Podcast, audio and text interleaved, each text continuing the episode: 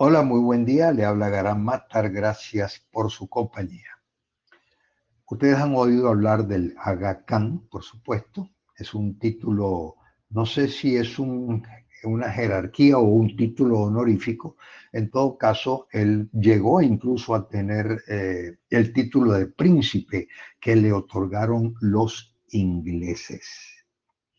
Lo cierto es que lo llamaron príncipe simplemente porque él los ayudó mucho. El nombre de Aga Khan era Hassan Ali Shah.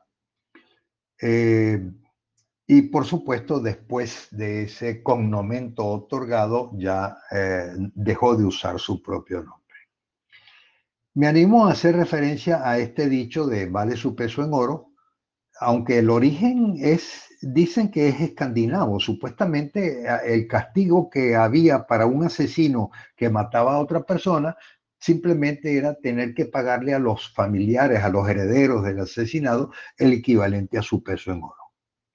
También se decía que cuando se, se, pedía por la sanación de un familiar, entonces se le ofrecía a la providencia, digamos, un pago que se correspondía con el peso del sanado, bien sea en oro, en plata, en trigo, en fin.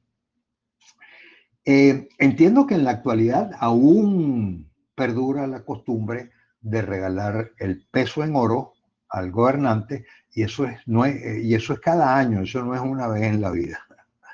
El caso es que sea cual sea eh, lo cierto de este, de este dicho, eh, yo creo que hoy en día, y como sabemos muy bien del servicio postal para enviar paquetes y documentos para ser distribuidos en, a nivel nacional o internacional, eh, eh, por, por, cierto que el propio Estado, las instituciones del Estado hacen uso de ese servicio, pues confían en, en ese, vamos a llamarlo, en ese leitmotiv que tienen en materia de seguridad y rapidez en el envío.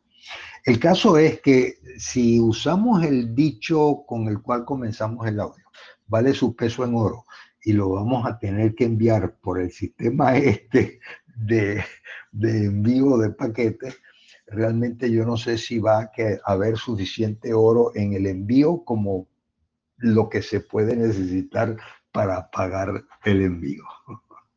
Muchas gracias.